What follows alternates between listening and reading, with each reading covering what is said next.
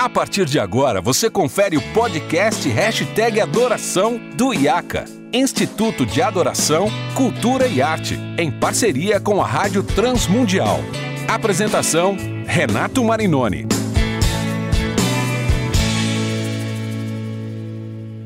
Olá, seja bem-vindo a mais um episódio do Hashtag Adoração, o seu podcast produzido pelo IAC, Instituto de Adoração, Cultura e Arte, e pela Rádio Transmundial. Eu sou Renato Marinoni e hoje tenho a alegria de receber mais uma vez meus queridos amigos Diego Bittencourt e Rodrigo Leitão, que já estiveram comigo no episódio anterior, onde nós começamos falando sobre a série de podcasts produzida por Mike Cosper pela Christianity Today lá nos Estados Unidos, chamada Rise and Fall of Mars Hill, contando a trajetória da figura do pastor da mega igreja Mars Hill e do pastor Mark Driscoll. E se você não ouviu esse primeiro episódio, você pode pausar aqui, ir na sua plataforma preferida, ouvir esse primeiro episódio e aí depois você continua, porque isso aqui é uma continuação da conversa que nós começamos lá. Diego, Rodrigo, sejam bem-vindos mais uma vez. Alegria estar de novo junto com vocês, meus amigos. E bate-papo de hoje promete, hein? Privilégio, meu amigo. Muito bom, tema interessantíssimo, promete mesmo. Vamos lá. Uh, Diego, eu quero começar contigo, porque nós terminamos o episódio anterior falando sobre os movimentos da Calvary Chapel e da Vineyard, e ali talvez o, o, começo do que ficou conhecido como o movimento de plantação de igreja, né? E depois desenvolveu tantas coisas, o movimento do crescimento da igreja com Peter Wagner, e enfim, que também é uma figura em si muito interessante, né? Um pastor é. reformado que vira um, um, um, teísta aberto, quer dizer, é, são várias figuras interessantes. Eu acho que a gente já tem muitos podcasts para frente para falar de muito. são vários temas interessantíssimos. Mas a gente estava falando da figura do Chuck Smith e do John Wimber, que foram os dois líderes carismáticos Sim. nos dois sentidos, teologicamente e também na sua, na sua condução pessoal, de atrair pessoas, de inspirar pessoas. E o Mike Cosper cita num dos episódios do Rise and Fall que juntos o movimento da, da Calvary Chapel e da Vineyard plantaram mais de 4 mil igrejas ao redor do mundo. Né? É um número assustador, é enorme. É, é. E além disso, você falou sobre a questão da resistência do, do Chuck com o, o denominacionalismo, né? E, e por isso ambos os movimentos se colocam como não denominacionais. Eles são Exato. um movimento de igreja. Aí o Mike Cosper fala num dos episódios, ele diz: olha, isso é, é perigoso porque dá uma liberdade extrema para a igreja local, porque ela faz parte de um movimento, mas ao mesmo tempo ela não se submete a esse movimento. Né? Então eu queria começar falando um pouquinho sobre isso, e você, como conhece bastante, eu queria que você desenvolvesse um pouquinho sobre isso. Tá certo. Não, perfeito. Acho que esse assunto é importantíssimo. Eu queria pontuar algumas coisas para não parecer também que a gente só está falando assim que é. não pode ter mega church, que isso não pode acontecer. Aliás, eu tenho amigos, né? Acho que nós temos amigos aqui em comum que são pastores de igrejas gigantescas, gente de Deus que está fazendo um trabalho muito bonito. Se você uhum. voltar é, bastante até, se você pensar em Moody, se você pensar em Spurgeon, Spurgeon pregava em Londres para 26 mil pessoas, de modo que ele falava assim, ó, se você já veio na igreja nesses últimos dois meses, deixa o teu irmão é, ter a oportunidade de participar do culto, né? E ninguém é, imagina um negócio desse, né? E ninguém é. diria é. que Spurgeon não foi um, um expoente assim maravilhoso para a igreja. Mas voltando agora para essa realidade, então me parece que algumas coisas começam ali com Robert Schuller na década de 60, final da década de 50. E aí, acho que até o episódio 2 vai dizer que em 1961 ele tem aquele, aquela igreja que tem o maior drive-in dos Estados Unidos, para que as pessoas, essa era a justificativa, para que as pessoas pudessem assistir seus cultos também dos carros. Daí já me acende um alerta, eu falo, bom, o que, que é isso? Já me parece que começa alguma coisa aí daquilo que nem se chamava ainda, mas é o, o Seeker Sensitive, né? Então o Billy Graham chega para ele, encoraja ele ir para a TV, enfim. E nessa mesma década, em 1965, o pastor Chuck ele assume um grupo de 25 pessoas e ele deixa uma igreja maior, né, para assumir esse grupo de 25 pessoas lá em Orange County, mais especificamente em, em Costa Mesa, na Califórnia. E ele fala assim: Eu só quero amar essas pessoas e eu quero ensinar a palavra de Deus para eles. Então ele começa a fazer pregações expositivas. E não apenas isso, a igreja é muito pequena, é um grupo, mas Deus concede à esposa dele, a Kay Smith, um coração pela juventude. E nós precisamos nos lembrar que naquela época, década de 60, a juventude é o quê? São os hippies, né? Sexo, drogas e rock and roll, movimento de contracultura, onde existe uma grande suspeita contra quaisquer instituições formais, seja governo, seja igreja. Então tá aquela loucura. Estados Unidos está em ebulição cultural música rolando, época dos Beatles. O jovem descobrindo toda. a sua voz, né? Uma Isso. voz na sociedade, tentando se colocar na sociedade. Perfeitamente. Então é importante entender qual é o locus de onde isso tudo acontece. E aí, alguns hippies começam a se converter, eu vou encurtar a história. E... Só, antes, antes, de você encurtar, deixa eu só é. fazer uma inserção que eu acho maravilhosa. Eu pesquiso muito sobre Jesus Movement, que é o berço da música cristã contemporânea. Isso. É. E eu me lembro de uma narrativa do próprio Chuck dizendo assim: eu não sabia conversar com essa galera. Não e, eu, e, a minha, e a minha esposa falava, mas você precisa, eles estão homeless, né? Eles estão desabrigados, isso. eles estão morando na rua. E aí ele fala que bate... ela falou, eu vou orar sobre isso.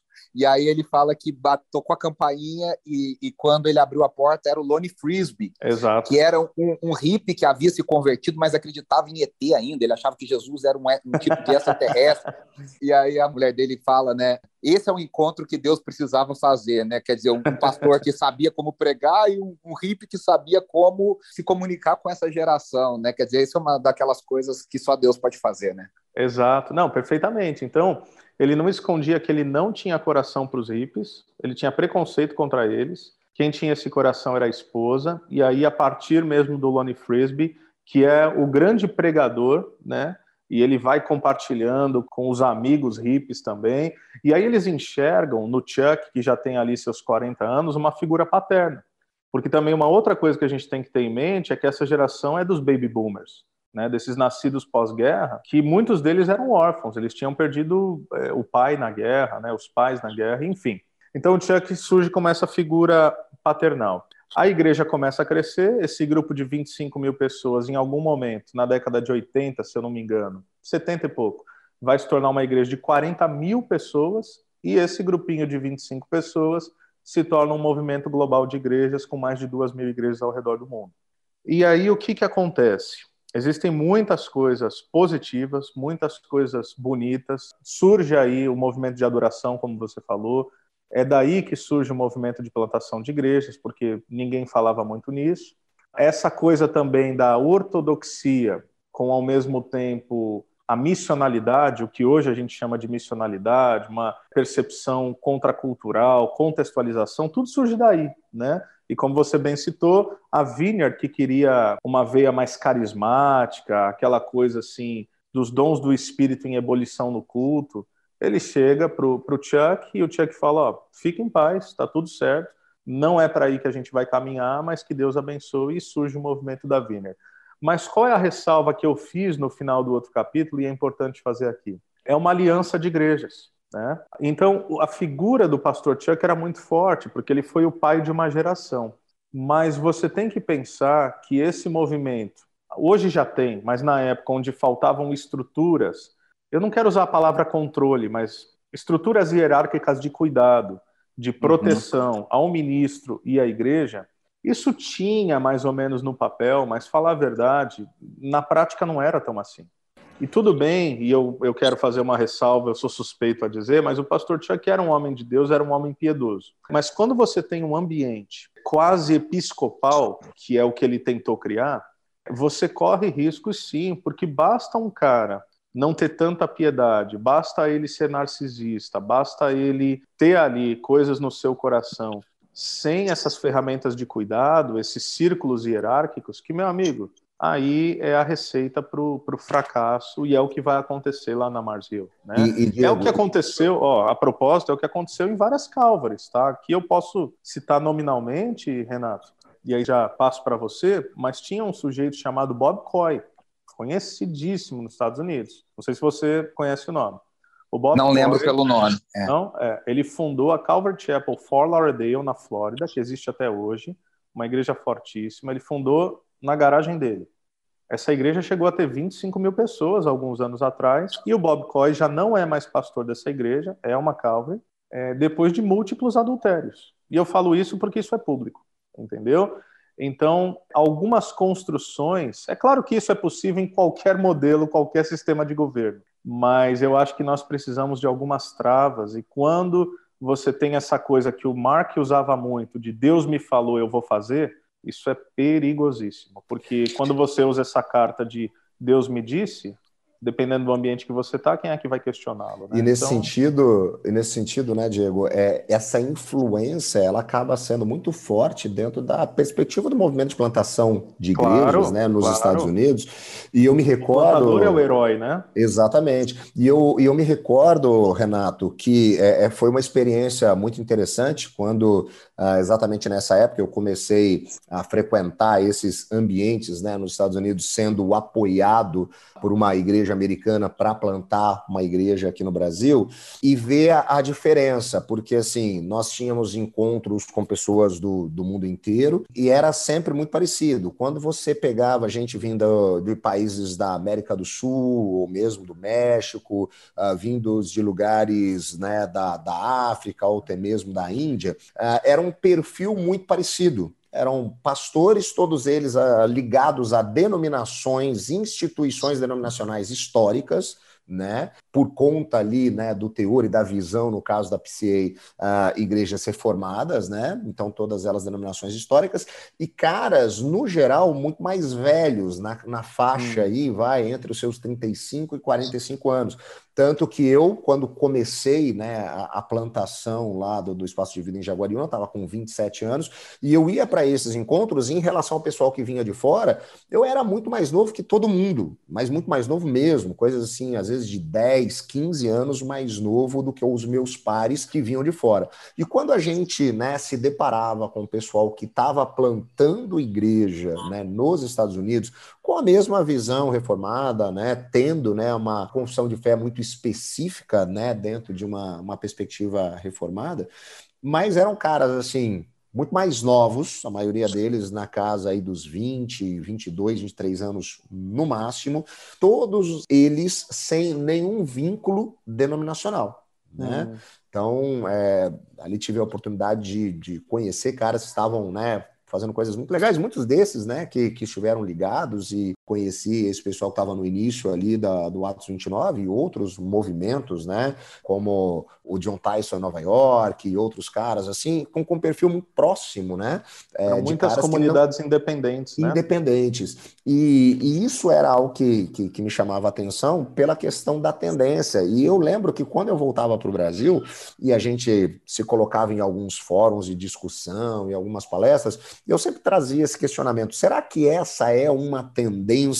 Porque, como a gente tem aquela coisa, né? Não, né? Aqui no Brasil ou em alguns outros lugares a, a demora para chegar. Será que essa vai ser também uma tendência natural, né? De simplesmente se desligar dessa perspectiva denominacional, institucional a, e caminhar, né? Para essa direção muito mais solta que vai te dar muito mais liberdade, principalmente, né? Pensando na, na plantação de igreja. Então essa era uma coisa que a gente levantava.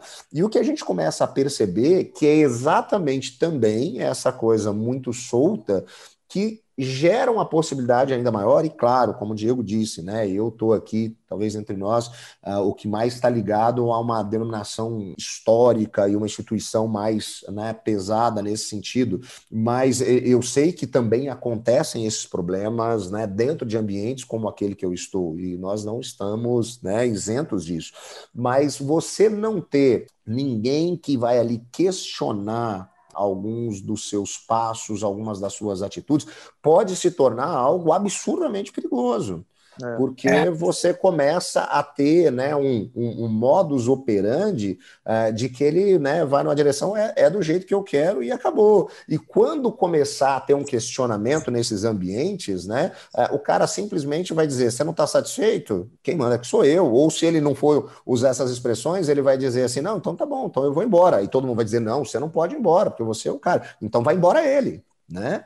É, é então... aí tá, é, eu acho que a gente faz quando a gente faz a equivalência do que acontece nos Estados Unidos com o Brasil, a gente tem muitas semelhanças e algumas diferenças. Uhum. E eu estava aqui pensando, né? Todo esse movimento da Vineyard e da Calvary no Brasil A Vineyard veio plantar uma igreja no final dos anos 90, em 98, se eu não me engano, em Piratininga, no interior de São Paulo, com meu amigo Beto Tavares, o Milton Lucas, o Celso Tavares, a galera ali né, que depois dá início também a, a, a Jocum, e é sempre muito ligado a Jocum aqui no Brasil. Mas é esse movimento que nos Estados Unidos estava acontecendo com Vineyard e Calvary, principalmente, ah, no Brasil acontece com comunidades independentes. Né, que pessoas que foram de alguma forma convidadas a se retirar de denominações históricas Sim. por causa do movimento carismático, dons do espírito, oração em línguas estranhas e tudo mais, essas pessoas falaram: a gente quer um culto mais livre. A gente uhum. quer um culto que é o mesmo desejo que o Diego mencionou que o pastor Chuck teve lá no início. E, e a gente viu culto. muito isso no, nos anos 90 aqui, né, Renato? Principalmente você é. que está mais na, na, área da música, a gente vai lembrar, né, uh, de comunidade Zona Sul, comunidade Nilópolis isso. e várias comunidades próprio, independentes que surgiam. As né? Todas as figuras. A própria Lagoinha, não é, Renato? A, a pro... Não bebe daí? Então, o que acontece é o seguinte: todas as figuras, eu costumo dizer isso, da, de louvor e adoração no Brasil, são de origem carismática ligadas a comunidades. Com isso. exceção, exceção, a Igreja Batista do Morumbi, de onde vem Guilherme Kerr, Nelson Bomilcar, Jorge Camargo Verdade. e essa turma, João Alexandre. O resto, Ademar de Campos, ligado à fundação da Comunidade da Graça aqui em São Paulo. Azaf Borba, da Igreja Metodista, que depois se torna é, Comunidade Cristã de Porto Alegre. O Coinonia, hum. com a Comunidade Cristã de Goiânia, que depois se torna Sara Nossa Terra, porque há a ruptura do César Augusto com o Robson Rodovalho. E aí o Robson Rodovalho vai para Brasília com uma parte, a Aldacélia fica em Goiânia com o Kleber Lucas na Comunidade Cristã de Goiânia. No Rio, todas essas comunidades, Vida Nova de Irajá, Internacional da Zona Sul, Vila da Penha, de onde surgiu a Aline Barros, Nilópolis e tudo mais, né? E aí eu estava pensando aqui justamente nisso, né? Vocês falando desse movimento, que aí foram comunidades que hoje são mega igrejas, são igrejas hum. gigantescas, a maior parte delas. Algumas viraram sua própria denominação, como a comunidade cristã de Goiânia, que trocou de nome, virou a Igreja Apostólica Fonte da Vida e, e, e tudo mais. Mas a gente tem ainda no Brasil essas comunidades. E nos Estados Unidos, e aí eu queria ouvir um pouco do, do, do Rodrigo sobre isso, surge a figura da, desse movimento do seeker, do seeker friendly, né? Do, do, culto que vai ser um passo além. Quer dizer, o culto do, do Jesus Movement já era legal, o pessoal hum. já era descolado, tinha cabelão, cantava no louvor e tal.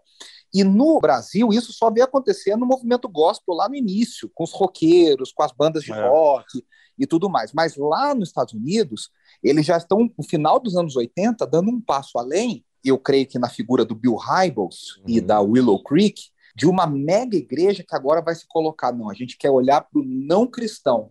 E aí é um movimento que no Brasil ainda vai demorar um pouco para chegar, né? É, vocês concordam comigo? Essa leitura faz sentido para vocês? E, e, ele é completamente diferente, né, naquele momento, Renato, exatamente por isso, né, porque seja nos Estados Unidos ou mesmo, né, esses movimentos que a gente está falando aqui, é, eles são aquela, aquela coisa, né, a igreja com cara de igreja para trazer gente de igreja, talvez de outras, né, igrejas, tanto que existia, né, um, um, um ciclo muito comum do chamado êxodo religioso aqui no Brasil, que o pessoal dizia, né, que você tinha, né, católicos que se tornavam protestantes históricos, que se tornavam evangélicos pentecostais, que se tornavam neopentecostais. Então esse era um, o êxodo mais comum, era mais fácil você perceber, né, essa coisa acontecendo.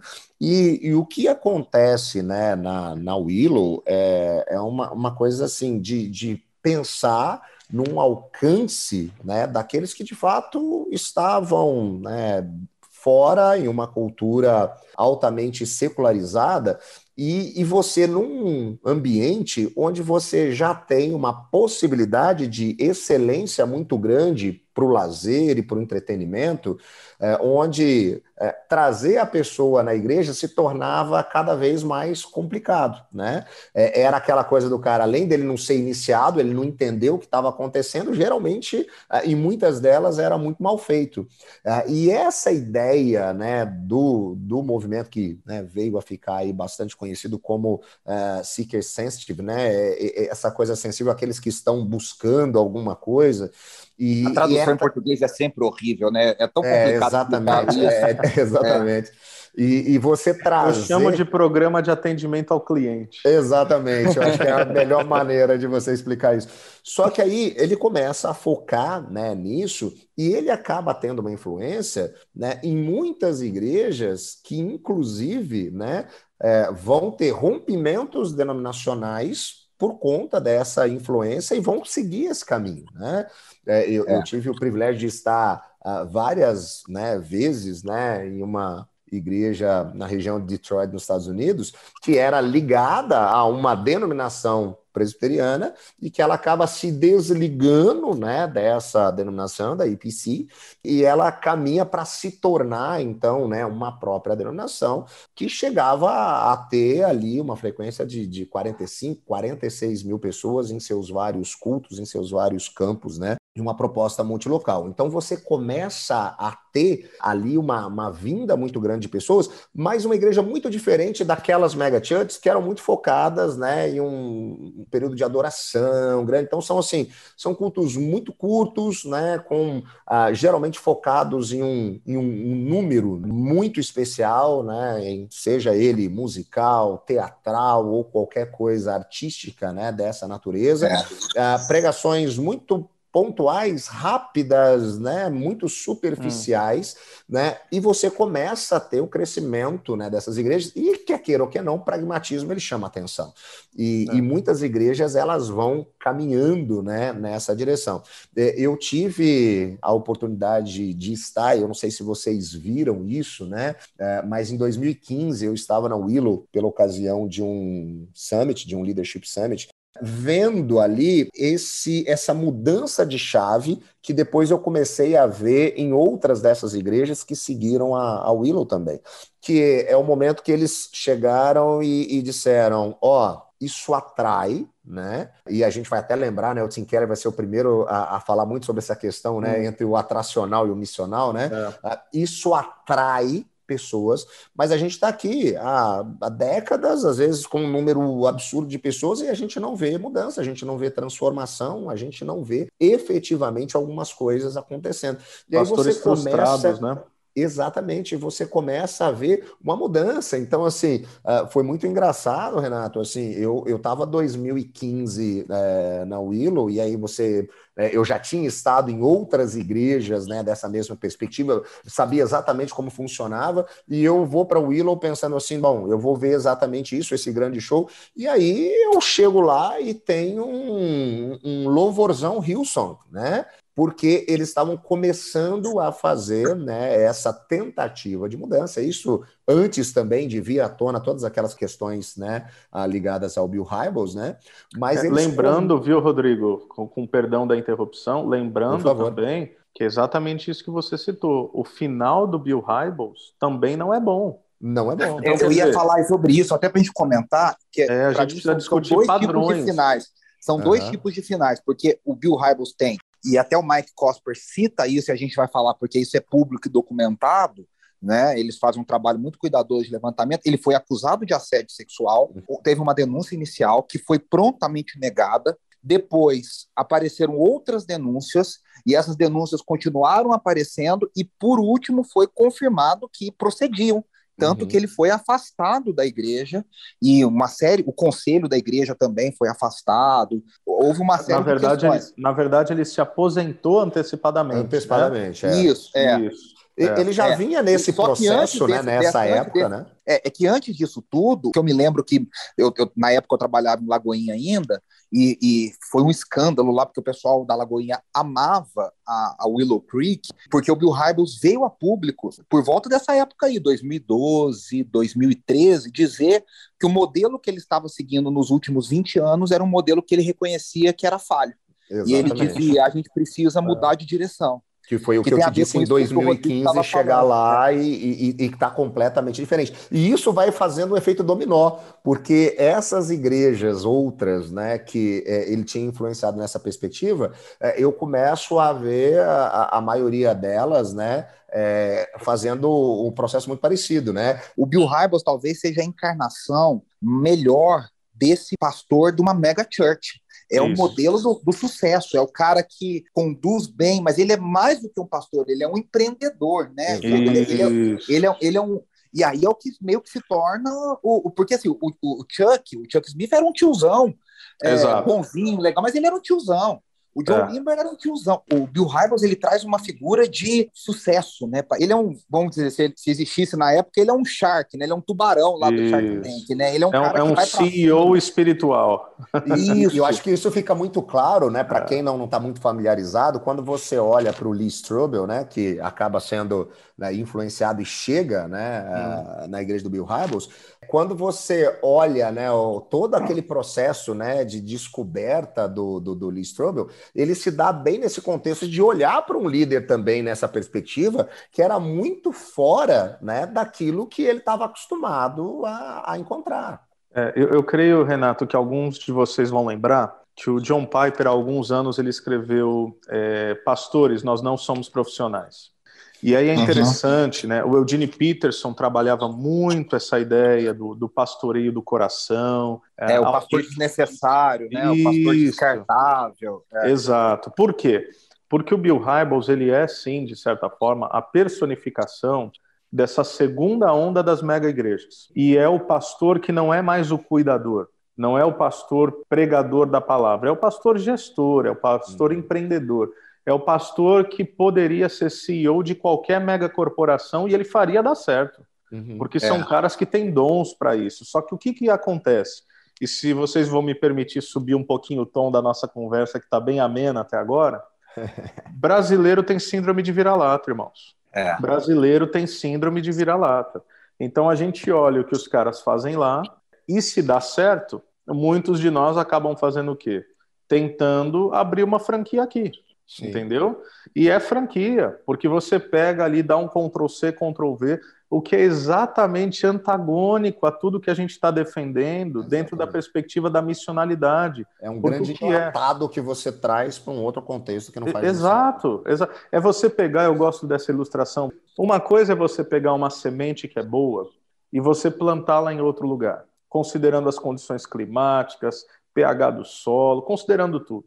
Outra coisa completamente diferente é você pegar uma muda já grande e você arrancá-la e você levar para um outro lugar onde a pressão é diferente, o clima é diferente, tudo é diferente e você falar vai dar certo. E se me permitem, tá? Metade disso eu posso falar com tranquilidade, a outra metade eu vou pedir uma licença aos meus queridos irmãos, mas tanto a Calvary como movimento, como a Vineyard como movimento, não pegaram e não vão pegar no Brasil. É. Eu estou falando sem dificuldade, porque uma é. coisa é o selo Vineyard enquanto música, mas outra, é outra coisa, coisa, é o movimento de igreja. O... É exato, exato. É. Então, assim, Deus tem sido muito gracioso com a nossa igreja local aqui em Campo Mourão, e eu ouso dizer, Renato é, e Rodrigo, vocês conhecem, vocês sabem aquilo que, que a gente tem vivido, é porque nós ousamos fazer uma reflexão profundamente, primeiro brasileira, e, em segundo lugar, profundamente local, aterrada, contextualizada, para Campo Mourão, para o norte do Paraná, para o noroeste do Paraná. Né? Então, não é simplesmente você olhar para o mito fundante, que é, em resumo, o que muita gente faz a despeito de qual tribo você pertence, e fala, opa, Bill Hybels está fazendo isso, Rick Warren está fazendo aquilo, fulano de tal, e aí você pega o modelo e, e, me permita dizer o seguinte, com perdão da expressão, a maior desgraça que pode acontecer, gente, é esse modelo dar certo. Uhum. Porque o cara vai estar tá fazendo a coisa certa com o espírito errado, achando ainda que pelos números Deus o está o abençoando. E então, assim, essa é uma reflexão assim, né, Diego? crucial para a igreja brasileira. Porque até quando dá certo, né, ele tem um, um prazo de validade. E aí, Isso. quando né, as coisas começam a ruir, né, ele precisa buscar o próximo enlatado. Tanto que a gente tem vários desses movimentos aqui no Brasil que seguiram essa direção, que na verdade ele vai de congresso a congresso, enlatado a enlatado, né, fazendo uma, uma mudança é. E, e, às vezes chega a ser absurdamente engraçado, né? De, de, de como de cinco anos uh, depois a igreja é completamente diferente, ela, ela segue coisas completamente diferentes, porque ela está em busca disso. É aquilo que você falou, às vezes até o, o a pior coisa que pode acontecer é, é. porque às vezes dá certo, né? E isso vai, Sim. uma hora isso vai estourar, né? É, e falando é porque é, é até o que, que é o dar certo, né? É até a grande é, crítica. Tá a grande crítica. Sentido, exatamente, a... pragmaticamente, né? Isso, é, são apenas os números, né? Uma boa frequência, exatamente. Ó, um é. grande amigo, que vocês conhecem também, é um grande amigo mesmo, pastor Paulo Borges, pastor Paulo Borges Júnior. Formação dele é na engenharia. Então, o que, que ele fala? Ele fala que o que há de mais importante, por mais óbvio que isso possa soar, é a fundação. Eu acho que tem muito a ver com o que a gente está falando aqui. Então, se você constrói uma fundação para um prédio de três andares, até os três andares está tudo certo. Mas quando é que esse prédio vai entrar em colapso? Quando ele dá certo. então, quanto mais andares para cima você constrói, maior a pressão sobre uma fundação, um fundamento que não foi construído para aquilo. Então, a melhor coisa para o cara, vamos falar aqui de um pastor, é ele ser um prédio de três andares e não ele querer ser um prédio de 20 andares. Porque quando uhum. chegar no sexto, no sétimo, vai colapsar e vai cair. É porque eu acho que tem a ver exatamente com essa questão tratada no episódio também, que é os dons colocados acima do caráter. Uhum. Né? E os dons é. impressionam. Sim. Alguém que é um grande orador, ele impressiona. Alguém que faz a igreja crescer, impressiona mas será que ele tem fundamento de caráter necessário? Não estou nem falando que ele é um mau caráter. A pergunta é: será que o caráter dele foi forjado suficientemente para ele poder aguentar as pressões inerentes àquela edificação?